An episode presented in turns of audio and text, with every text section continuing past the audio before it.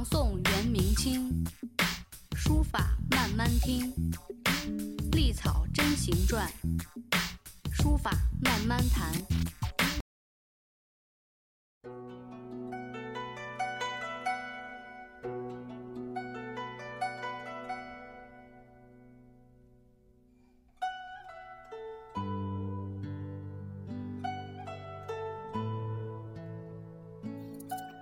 大家好，这里是漫谈书法，今天继续跟大家分享孙过庭书谱的下一个呃篇章呃段落。嗯，其实咱们上次讲的这个孙过庭的呃学习书法的经验呢，只是开了个头啊。那么他对书法的理解到底有具体的什么表现呢？呃，就是我们今天要讲的。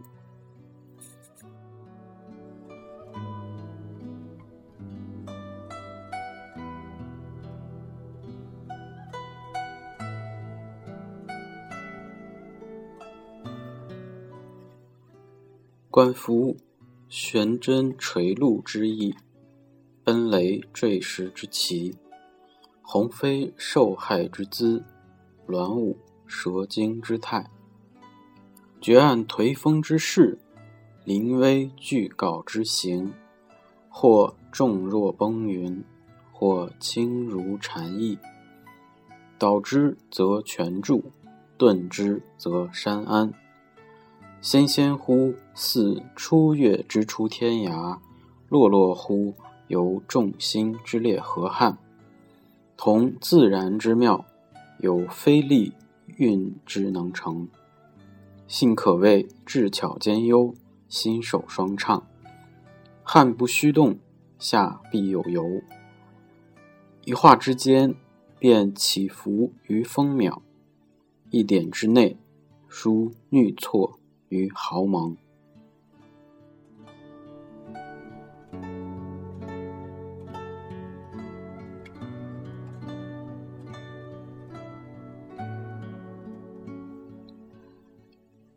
那么，孙过庭在学习书法的过程中，他对书法的深度理解，到底是有哪一些具体的表现呢？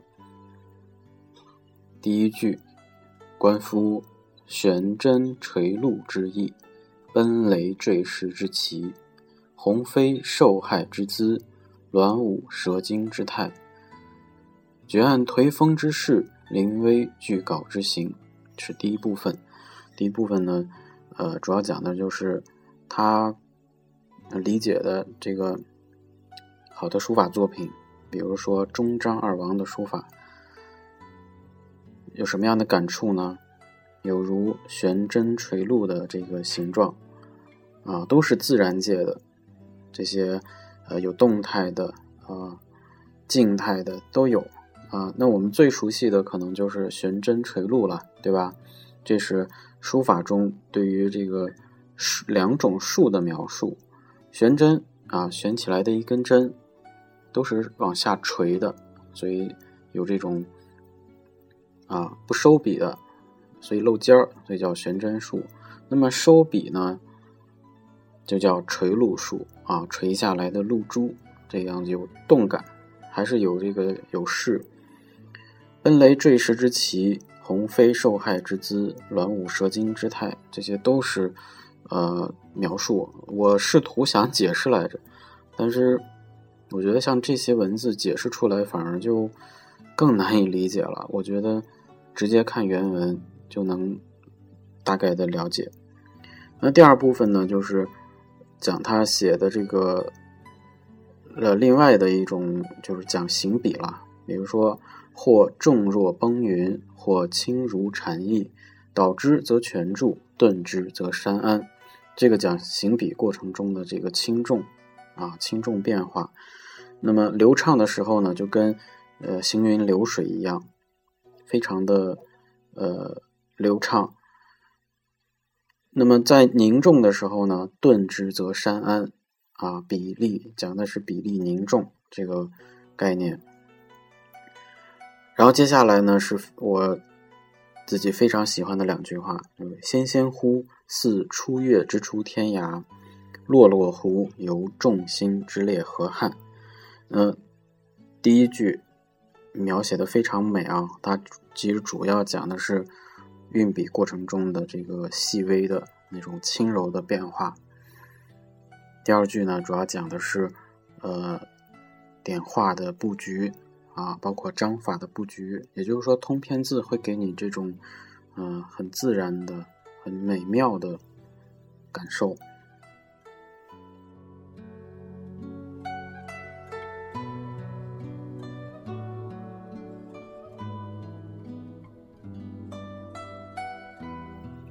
所以讲到这里呢，我我们真的很赞叹古人的想象力，啊，真的是，呃。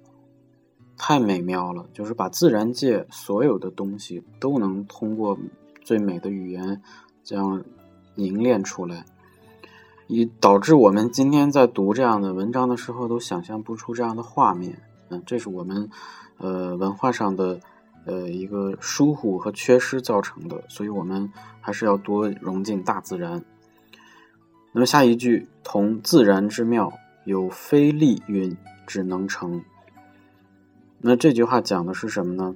就是所有我们看到这些美的东西，都是自然而然形成的，没有人为的这种做作啊。所以书法贵在自然，千万不要呃抹杀这个自己写字当中自然的一面。古人也讲究，更讲究这个，性可谓，智巧兼优，心手双畅。汗不虚动，下必有由。呃，就是说，嗯，的确是这样的，呃，智慧加技术的这样一个结合啊。就是我光有想法也不行，我还得有很扎实的基本功。那这句话其实也是强调了两方面。呃，心手双畅，汗不虚动，下必有由。就是说，呃，所有的很自然的东西呢，都是心和手合一的这种表现啊，没有说我边写边构思啊，写之前都一气呵成。汉不虚动，下必有由，就指的是我们写字的每一笔都不是没有根据的笔画。汉就指的是啊，笔墨啊，笔法，笔墨不虚动啊。都是很实实在在的啊，基本功、笔法，古人总结的经验，每一笔画都有它的来由啊，都有它的根据，所以我们这个东西是非常讲传统的。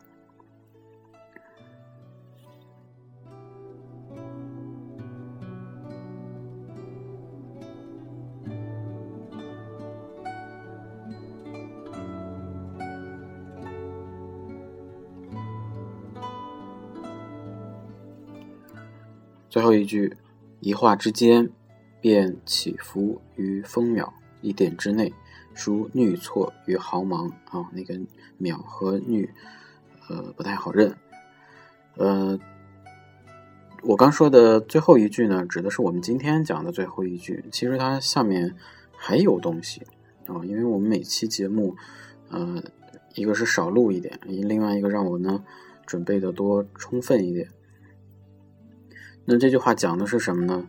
就是说写字本身，啊，论过程来讲，它是一个转瞬即逝的一个过程啊。就是说有很多即兴的层面，那么即兴的层面全发自于平时的基本功以及呃自己的悟性。我相信每个人对写字都是有悟性的，只不过悟性的点都是不一样的。比如说，有些朋友可能对，呃，楷书比较有悟性；有些朋友可能对篆书比较有悟性，这都是有可能的。所以呢，对于我们当下人来学习书法，呃，有一个好处就是我们学习资料非常的丰富，你的学习成本接近于零。那么，你想学这个或者想学那个，完全取决于你对他的呃感觉就是爱不爱、喜不喜欢。所以呢，我们在这么多的学习资料资源的情况下，一定要慢慢去挖掘自己所擅长的一种方式。那么这种方式就是你最顺手、你最喜欢啊、你最觉得有趣、有意思的呃一个一种方向。呃，所以说呃，一画之间、一点之内，如果我们把它完全的用这个呃对焦对到这个过程的时候，你会发现真的有好多的细节。所以说，那个古人写字，我们最遗憾的都就是没有留下他的视频，这是我们最遗憾的地方。那如果说有了他的视频之后，你会发现每一个过程都是非常让人着迷的。